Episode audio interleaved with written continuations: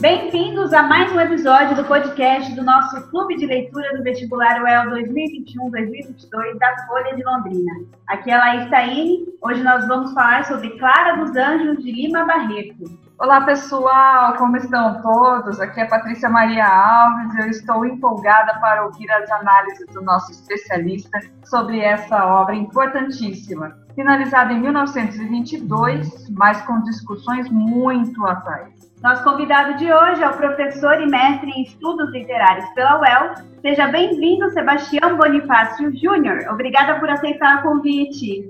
Eu que agradeço ao Folha de Londrina pela oportunidade e vamos lá falar sobre essa obra, né? Vamos lá. Professor, vamos falar do autor primeiro. Que história marcante e triste de Lima Barreto, não é mesmo? estava pesquisando ele na web e vi que além da a vida dele ser, ter, ter sido marcada por alguns incidentes muito tristes, ele passou a vida dele numa época de transformações muito grandes no Brasil, né? E ele nasceu no Brasil Império, morreu no, no recém-chegado Brasil República e isso deve ter marcado muito a tanto a história dele quanto a escrita dele. Você não poderia falar um pouquinho sobre Lima Barreto para gente?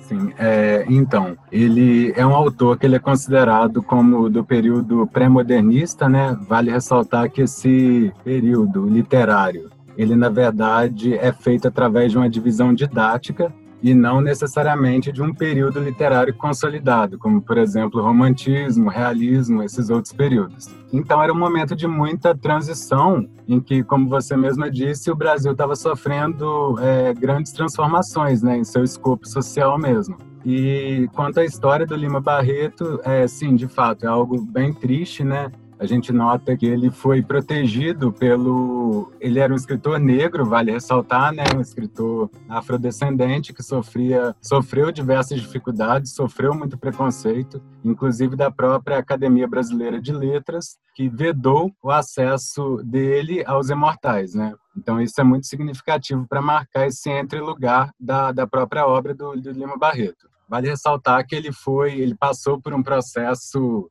de escolarização muito complicado também, bastante conturbado, porém ele acabou tendo a oportunidade né, de, de receber a ajuda do Visconde de Ouro Preto, o que auxiliou, por exemplo, a entrar na Escola Politécnica do Rio. É, ao longo de sua vida, ele publicou diversos textos literários em vários jornais, periódicos, revistas que circulavam na época, né?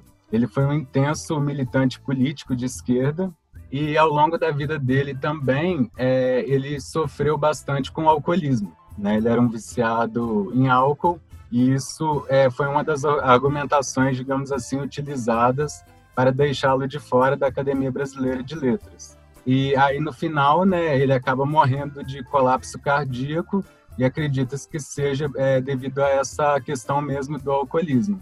A gente leu sobre depressão também, e que ele acabou sendo internado no hospital psiquiátrico, talvez por conta do, do alcoolismo. Você acha que essa relação, é, ele não foi aceito né, pela academia, mas também parece que ele também não estava muito entre os críticos literários, né? Ele sofria essa questão, né? É, ele sofreu bastante e é algo que a gente vê bastante marcado na própria obra dele, né? Porque ele sempre, de certa forma, denuncia essa visão mesmo, esse preconceito que o negro sofre na sociedade. E isso a gente vê que fica bem marcado em Clara dos Anjos, né? Porque ali ele uhum. faz um, um recorte não só é, priorizando a questão da raça, mas também do gênero, né? O sofrimento da mulher negra. Então é algo que é carregado ainda mais de significado. E, Júnior, agora que você está falando já da, sobre a obra, que é a Clara dos Anjos, na história do livro se passa um cenário do subúrbio do Rio de Janeiro no início do século XX, né? E com todos os problemas daquele período, naquela região, é, questões sociais e sanitárias, no período de modernização e reurbanização do Rio, quando houve a descentralização da população pobre, né, que eles colocaram os pobres mais para jogaram para as periferias, né? E é uma situação que o livro mostra muito bem esse contexto. E eu queria que você falasse um pouco sobre toda essa estrutura em volta da história de Clara dos Anjos que são é, são descritas no livro, né? Com detalhes, inclusive. Sim, sim. Então, é, isso também, de certa forma, condiz não só com, com o projeto literário e temático do Lima Barreto, mas tem bastante a ver com o período do pré-modernismo, necessariamente que ele, esse período visava uma arte mais engajada e crítica à sociedade. Então, é um momento em que os artistas da época notam que havia vários desníveis sociais derivados da, da urbanização. Então existiam contrastes sociais, ideológicos e justamente motivados por essa consciência tardia do atraso brasileiro, né? Então essas representações, como você bem citou a questão do subúrbio, é, não só apenas o subúrbio, como também o sertão, o, as cidades interioranas, tudo isso era visto como representações do atraso do Brasil em relação àquele período. E que não havia, por exemplo, sido notado é, em épocas anteriores como por exemplo no período romântico, né, em que nós tínhamos toda a idealização, nós tínhamos toda aquela questão do, do, nacionalismo, e isso tudo é glamorizado, de certa forma. Então, é, esse período procura romper um pouco com essa glamorização. No início desse livro também, Júnior, ele fala um pouquinho sobre a influência de novas religiões, porque ele vai descrever a, a rua e ter uma igreja protestante diferente da, até fala que o, o, pai da Clara, que é o Joaquim, eles são todos são batizados na Igreja Católica, né? Porque ninguém quer ter o filho pagão, mas no fundo ninguém na história ali é muito religioso, a não ser a mãe da Clara, né? Mas eles falam dessa que apesar de não ninguém ser tão religioso, essa questão de entrar novas religiões ali na rua, de como a, a população observava e essa influência também americana, né? Na, nesse contexto. É, o que a gente percebe é que esse momento ele era marcado por uma grande transitoriedade, né? Aqui no Brasil, é, sobretudo devido à mão de obra imigrante. Então, por exemplo, você vai ter ali mais para frente a personagem, a Margarida Weber, ela era filha de alemão, de um alemão com uma russa. Então, na verdade, seria justamente esse momento mesmo de transitoriedade cultural que nós estávamos vivendo naquele período. E eu acredito que isso afete também essa questão religiosa, né, essa questão cultural como um todo.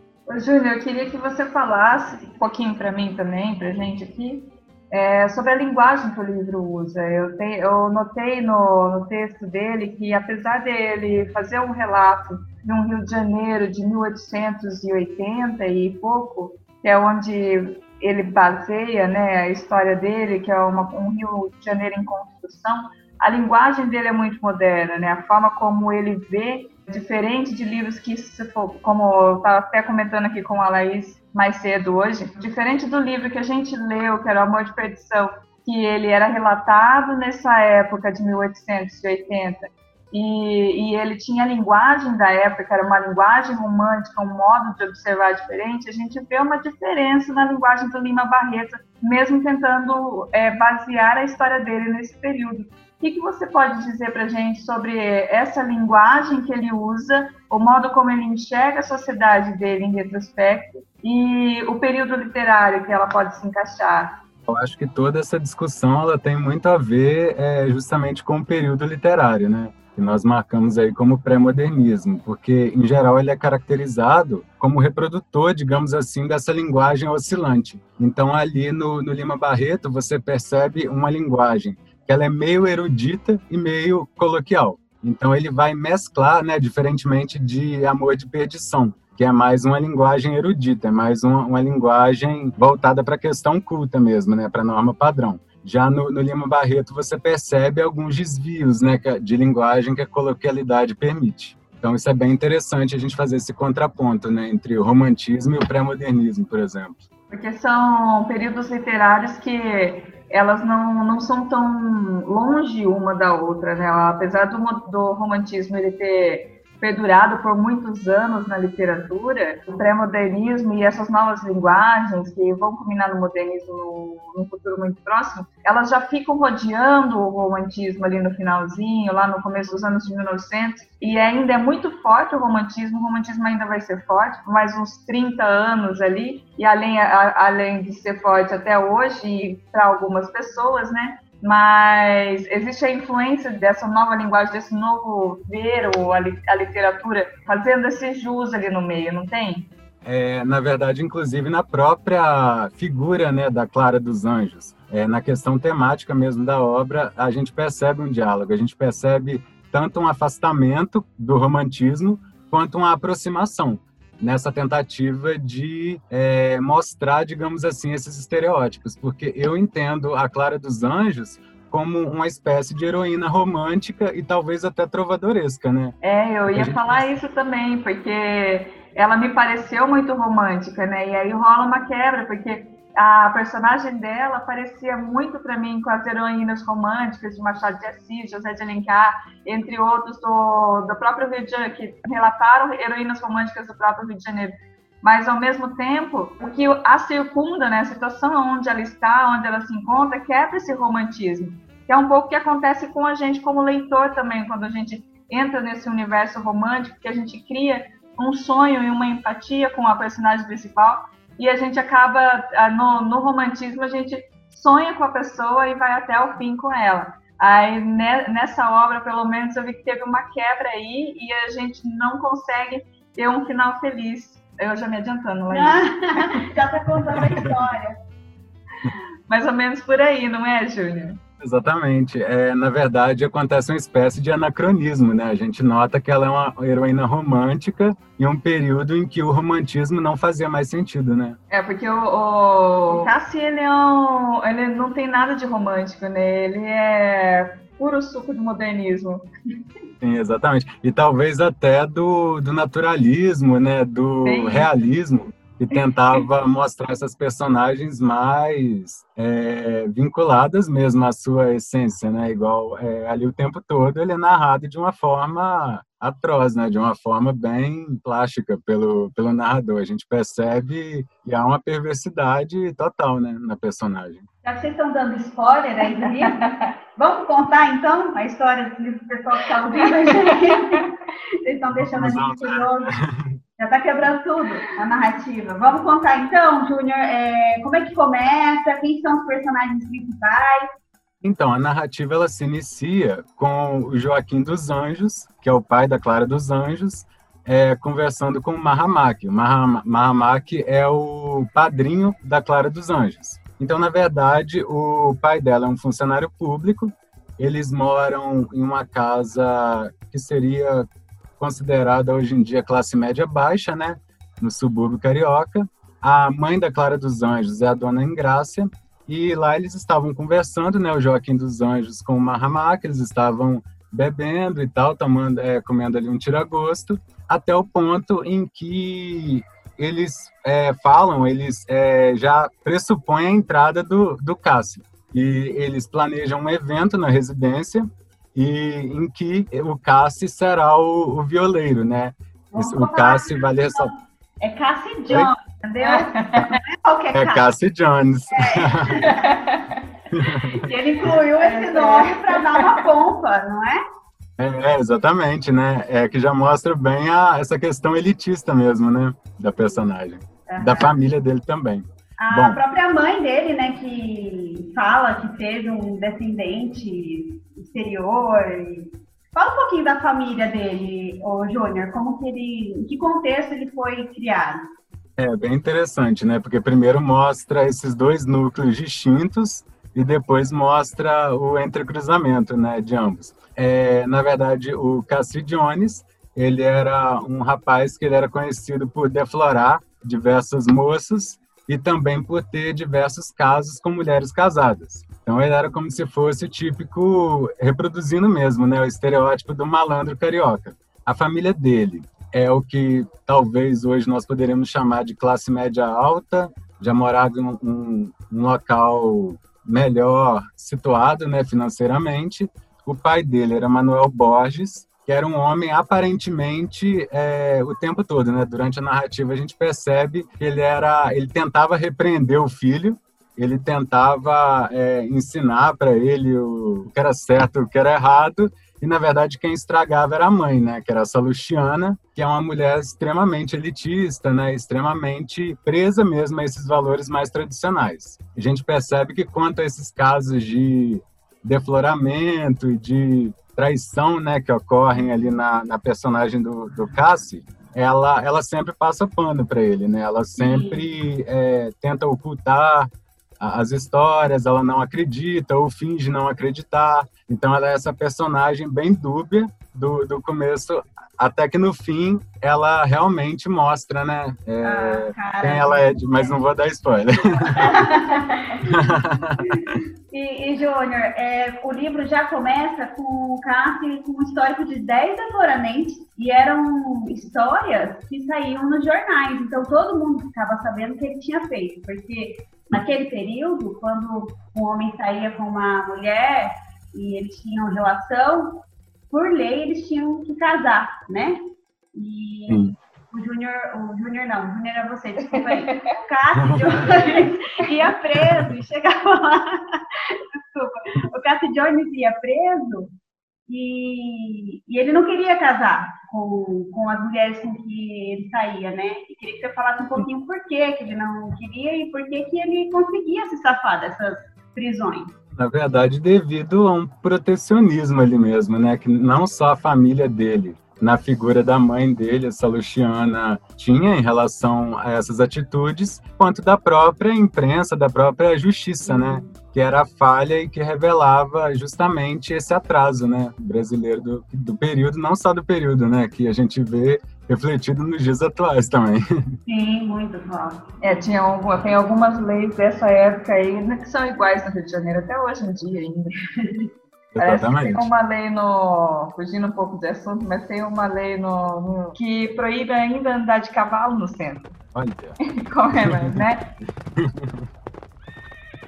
E é assim, é, a gente percebe também que é a gente que tem o olhar aqui de 2020 para essa obra de 100 anos atrás, é que que o papel da mulher né, naquela época ele tinha uma demarcação muito forte do que era, né?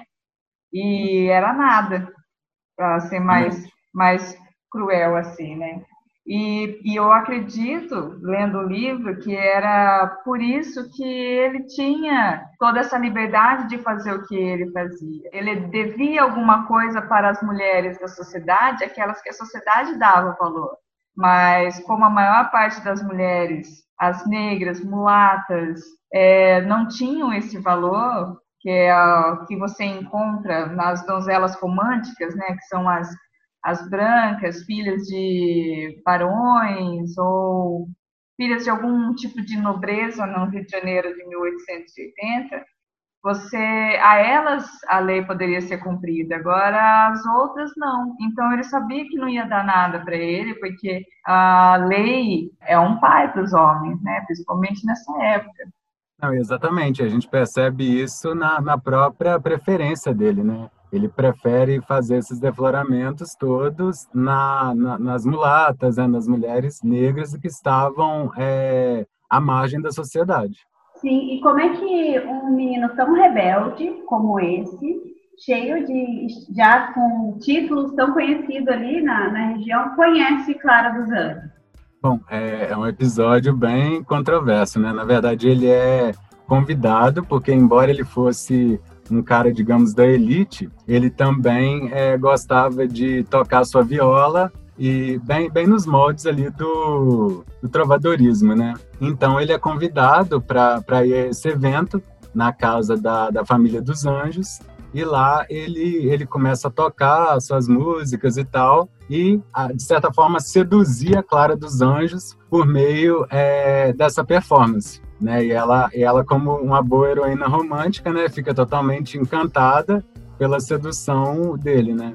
Naquele momento e, e aí depois eles acabam tendo um relacionamento, né? Eles é, se encontram escondidos, vale ressaltar, porque o padrinho dela, o Mahamak, uhum. já havia avisado a família, né, que, que o rapaz ali não prestava, e, e ainda assim ela continua se encontrando com ele, ela não dá ouvidos pro para o padrinho, até o momento em que o Cássio ele percebe que o Mahamak seria um empecilho para esse defloramento, né?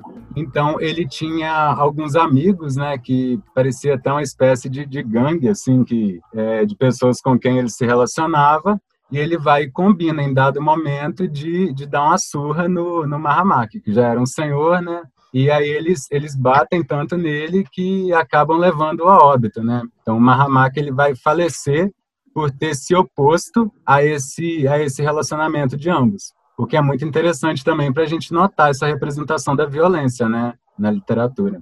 Sim, e também tem um, um histórico, é, uma hora, no momento do livro, eles contam também a história de uma menina que o Cássio se envolve e a menina engravida e a família, a mãe da menina vai conversar, vai buscar a ajuda da família dele e a mãe já não, não aceita, fala que não, o filho não vai casar e tudo mais, e a mãe é, comete suicídio, né? Então, no início do livro a gente já tem um pouquinho dessa questão de, do quanto isso significava, da violência e também questões assim do, do subúrbio também, porque o, o amigo do, do, pai e do padrinho é, conhece o Cássio na prisão também, porque ele se envolveu numa briga de boteco e o Cássio está lá preso por uma outra situação, né? Então a violência está em, em, vários pontos né, do livro, né? Sim, exatamente. É, é interessante também o caso da, da prostituta, né? Em dado momento uma prostituta ela interpela ele, né, justamente porque ela foi deflorada por uhum. ele e devido à, à condição da mulher naquela sociedade, ela não teve escolha, né? Ela não pôde se casar, não pôde seguir os padrões da tradição burguesa ela teve que se tornar prostituta. Então, é, tem, todo, tem todas essas questões realmente relacionadas aí aos defloramentos e ao comportamento desse, desse, dessa personagem que seria basicamente a reprodução do patriarcado, né? E daí o, o Júnior, eles se envolvem, a Clara e o, é, o Cassie Jones trocam cartas porque a família também não é a favor desse relacionamento, né? Não, é, não só o uhum. padrinho, né? A família também não concordava. É, e vale ressaltar que até a, a mãe dele, no final das contas, ela também não gostava, né? Porque ela queria que ele se casasse com uma mulher branca, burguesa, que ele se envolvesse com esse tipo de gente, né? Ela não, não gostava, na verdade, ela passava pano ali pelo que ele fazia. Mas é, o relacionamento dos dois era mal visto por ambas as famílias. E como é que finaliza esse relacionamento, ô Júnior? Pode contar o final aqui, a gente manda tudo, a gente conta o spoiler, a gente não, tem problema. A gente conta do começo ao fim, que é as pessoas, os nossos amigos aqui que estão escutando o podcast com a gente, eles também vão precisar ler o livro. E, e é isso, a gente conta, a gente não, não tem papas na língua, é. não. Então tá. Mas vale ressaltar que é para é eles lerem os livros também, o livro também, Sim, né? A gente sempre, inclusive a gente vai sortear, né, Paty? A gente vai sortear o livro aqui também, vamos fazer um, um link no, no na descrição desse podcast para as pessoas participarem e a gente vai dar uma versão do uma versão impressa do Para dos Anjos. Aliás, é bom a gente indicar também que esse livro é domínio público, então ele está na, na, Ele é disponível na internet, está tanto na página do domínio público quanto algumas outras edições de book também podem ser baixadas gratuitamente. Lá naquele Google eBooks também tem uma edição bem bacana do, do de um PDF do, do livro. É um livro livre, não existe mais direitos autorais, então ele está realmente é, para todo mundo ler. É Tem uma versão também que fizeram agora em 2017, que essa eu não vi ainda, mas eu vi na internet algumas coisas sobre ela, alguns quadros, que é Clara dos Anjos em Quadrinhos. Uhum. E eu achei a coisa mais fofa do mundo. E até tenho, tô com vontade de ter uma só de só de graça para mim, assim, porque eu achei coisa mais gracinha. Então, para quem gosta também de fazer uma leitura, gostaria de fazer uma leitura um pouco mais leve, o Clara dos Anjos em Quadrinhos também tem todo o conteúdo, mas em outra linguagem, né? Daí não é a linguagem do Lima Barreto. Não é o que está exigindo. E não é o que está exigindo no vestibular. Daí seria mais uma leitura de lazer, né? Mas eu. É um complemento, né? É, um complemento. Então, gente, leiam o livro, como a gente sempre fala aqui, para vocês lerem, dá tempo, o vestibular é só em março. E o Júnior vai contar o final aqui pra é, gente. É, e a gente deixou o alerta agora, alerta de spoiler, a partir desse momento. Se você quiser ler o livro antes de ouvir essa parte do podcast, por favor. Só tem 70 páginas, é muito simples de ler, é uma, uma delícia essa história. É, a linguagem do Lima Barreto é encantadora, você vai gostar. Então, a partir desse momento, vai lá, lê o livro e volta aqui. Manda ver agora, Júnior, com você. Agora é com você. Então tá, agora que já deixamos o alerta de spoiler. É. Bom, então, é, aí o que, que vai acontecer? A partir da morte do, do Mahamak, eles continuam se relacionando, porém ela começa a, a ficar um pouco desconfiada da natureza do Cassie. Em dado momento, ela, ela começa a sentir é, determinadas complicações ali de saúde, ela vai é, até a vizinha dela, e a vizinha é, suspeita de que ela esteja grávida. Uhum. Então, aí a vizinha avisa para a mãe dela, as duas fazem aquela reunião, né? Ela, a Clara dos Anjos muito, muito envergonhada, né? Porque imagina, uma mulher ficar grávida sem ser casada naquele período, né? Uhum. Era realmente algo estava é, fora dos padrões. Se já era, é, aí... já era difícil para as meninas que ele apenas deflorava, imagina para ela que ainda estava carregando o filho dele, né? Exatamente, né? E que tinha ainda a questão da gravidez, exato. É, aí elas vão, as três, né, se juntam e vão até a casa da Salustiana, que é a mãe do, do Cassi, e lá elas cobram, elas é, intimidam de certa forma, tentam intimidar a Salustiana, né, para que ela tome uma resolução acerca dessa, dessa atitude do filho. Elas pedem para que, para que ele se case, que seria o comum naquela época, né? Só uhum. que ela se recusa, se recusa veementemente, inclusive ofende a, a Clara dos Anjos, né? É, chamando-a de negra, mas com um tom pejorativo, porque ela jamais admitiria isso, né? Ela jamais admitiria que uma mulher pobre, negra e tal, se casasse com, com o filho dela. E a partir disso, é, elas saem na rua e desoladas e a Clara dos Anjos termina com aquela frase, né, de que na verdade é, nós não somos nada nesta vida. Ou seja, é, eu acho que é bem nesse ponto, não só nesse ponto, mas ao longo de toda a obra, né, e digamos que seria a conclusão, seria a cereja do bolo uhum. que o autor faz ali, que seria justamente para marcar essa dupla opressão da mulher negra, né? Ela foi oprimida não só por ser negra, por ser de um baixo extrato social, mas também por ser mulher, devido à questão do gênero, né? Eu acho que é bem é bem interessante sinalizar essas essas duas características, né, que poderia ser uma, uma possibilidade de questão aí que cairia, né, talvez na prova de vestibular é uma história triste, com um final triste, né? E ela que era uma heroína romântica, agora parece que ela se dá conta, é a hora que ela se dá conta da realidade da situação dela que o livro acaba acaba com esse esse elo do passado e ele se torna real, de fato, né? Um que eu coloco mais no pré-modernismo. E... Sim, sim, exatamente. É como se fosse um rompimento, né, com esse com esse romantismo. É como se o autor estivesse é, demonstrando que o romantismo ele não mais funciona naquela sociedade, né?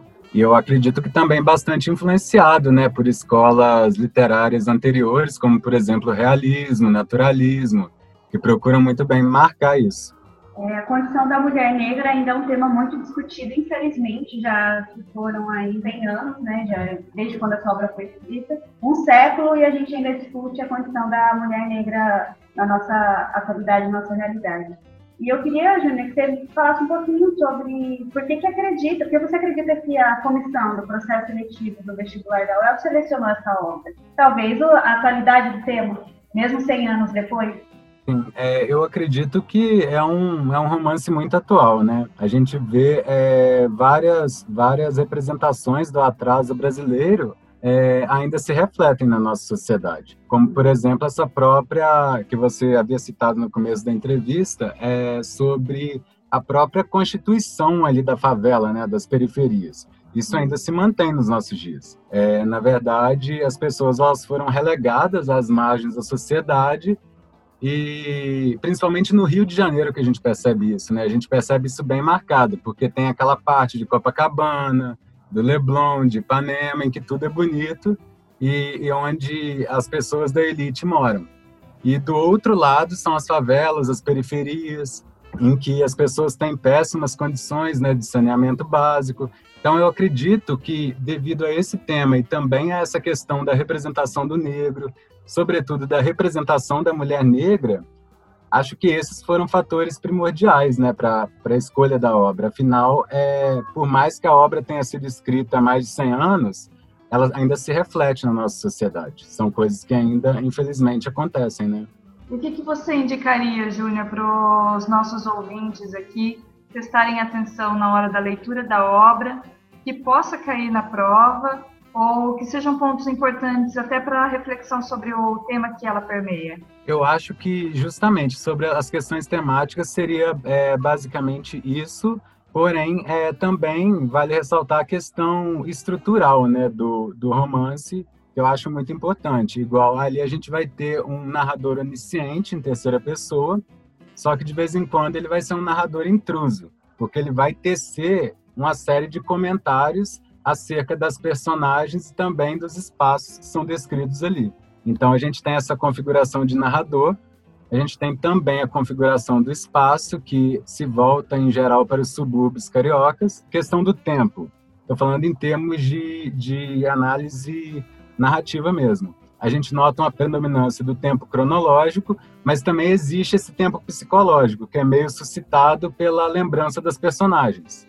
Só que a predominância é a cronologia, né? É aquele tempo que tem começo, meio e fim, e o que vai constituir um enredo em algo linear. Né? É aquele enredo que ele você tem é, marcadamente, né, o início da história, você tem o desenvolvimento e você tem o desfecho e que é, vai ao encontro também da, da, da configuração do, da narrativa tradicional, né? Eu acho que é interessante também nessa obra, essa já é a sexta obra que a gente está gravando o podcast. Então a gente já leu cinco livros antes desse, e é uma obra que conversa muito com outros livros que a gente já leu. Por exemplo, O Quarto de Despejo, da Carolina de Jesus, que também é uma mulher, é uma mulher negra que escreve, então ela conta a história dela na periferia de São Paulo. E também eles não usam black tie, que é a periferia do Rio de Janeiro. Então, são histórias. A gente falta algumas obras ainda para a gente ler, mas acho interessante que os candidatos que forem prestar o vestibular, depois que terminar de, de ler todos esses livros, dez livros, é fazer uma análise também do que uma obra conversa com a outra, né? A gente já consegue enxergar. uma outra, assim, é. porque dá para dá notar que os lugares aonde elas foram colocadas, por exemplo, a gente tem um subúrbio do Rio de Janeiro em algumas épocas temporais, assim, a gente vê é, algumas, alguns universos paralelos, mas que parecem a, a evolução desses pontos, né? O, tanto o morro do Eles Não Usam Black Tie, quanto essa vila de Clara dos Anjos, elas não, não são a mesma, né? Não tem nada que, que se, refere, se refere a isso, mas que elas têm pontos em comuns a, a vilas, né? Tanto quanto é, na minha infância eu também morei numa vila assim é, no interior de São Paulo, onde você tinha as casas eram mais simples, as pessoas eram mais os vizinhos eram mais unidos, as pessoas elas davam muito palpite uns na vida dos outros. E você tinha essa, e até esse narrador intruso, é, é uma personagem muito marcante nesse livro também, porque ele é como se fosse a vizinha que estivesse observando de longe, contando a história para sua sobrinha e dando palpite porque não consegue aguentar de ver o, os, os fatos narrados sem colocar a sua opinião. E é mais ou menos assim que eu tenho encontrado referências dentro dessas obras, né? Quem sabe vocês não exatamente. acham alguma coisa parecida assim também? Não, exatamente, né? Inclusive, é, quarto de despejo poderia ter acontecido nesse contexto, né? E vice-versa, nós, nós, percebemos isso. E também é, essa questão mesmo da, dessa marcação, né? Que sempre do, do narrador intruso é muito interessante, porque de fato parece aquela vizinha que fica olhando aquelas situações todas que acontecem, porque o narrador, de certa forma, ele cria aí uma aproximação com o leitor, né? É como se ele estivesse contando um caos, digamos assim, para, para o leitor. E, e ele demonstra, né? Isso que é interessante também. Ele demonstra bastante sua indignação, né? Porque ele utiliza vários adjetivos, assim, bem pejorativos para se tratar, por exemplo, do Cassi, né? É, ele na, na, nas descrições da, da periferia, ele também não economiza nos adjetivos, né? Ele sempre vai expor as mazelas é, pelas quais aquelas pessoas passam. Então, acho bem interessante essa configuração do narrador também, desse narrador que ao mesmo tempo é onisciente e intruso. Júnior, é isso. Obrigada pela sua análise, pela sua disponibilidade de conversar com a gente, mesmo que as nossas perguntas não sejam lá aquelas coisas, mas a gente a gente está adorando fazer esse projeto, é. porque a gente o livro e, e tem alguém é, para nos ajudar a entender melhor é, a história. Para sempre abrir a nossa mente um pouco mais. Então, muito obrigada por ter participado do nosso podcast. Eu agradeço bastante a vocês pelo convite. As perguntas foram ótimas e quando puder, estamos aí. Tranquilo, então. E a todos que estão nos escutando agora, é, a gente vai fazer o sorteio, né? A gente vai disponibilizar aqui o link no, na descrição desse podcast. Você vai encontrar também no, numa matéria no site da Folha o link para você participar do sorteio do livro Pai. Aí eu falo quarto do despejo. Não, esse é Clara dos Anjos. Clara dos Anjos. a gente vai sortear o Clara dos Anjos. E participe também do nosso grupo lá no Telegram. A gente tem esse grupo formado Clube de Leitura Vestibular da UEL 2021-2022, que é onde a gente disponibiliza também os links desses podcasts, das obras anteriores que já foram analisadas, Tá, já coloca o tema que vai ser da obra seguinte para você acompanhar na leitura também, mandar suas perguntas, suas dúvidas, e a gente está lá para responder para ajudar vocês no que for, tá bom? É, se ajudar hoje mesmo, a gente já mandou link para o domínio público, para o livro Carlos Anjos, que o pessoal lê, então assim, é um canal para a gente interagir, porque a ideia é ser um clube de leitura mesmo. É. Né? Então, o podcast é só um pedacinho desse clube que acho que a gente quer que vocês participem mais. É só quando a gente convida alguém que sabe muito, muito, muito mais sobre o assunto para nos dar aquela luz. É. E como prometido, agora vou anunciar a grande ganhadora do livro A Palavra Alga que estávamos sorteando. Quem foi a felizada desse podcast é a Érica Camille de Castilho. Ela vai prestar vestibular para serviço social. Ô, Érica, parabéns. E vou deixar aqui disponível para você na portaria da Folha de Londrina o seu exemplar de A Palavra Algo, de Luci Colins. Um grande beijo, parabéns e muito boa sorte no vestibular. Um abraço. Júnior, obrigadão, viu? Muito obrigada, Júnior. Um prazer tê-lo aqui. Eu que agradeço. Até mais. Um abraço. tchau. tchau. Até mais. Tchau.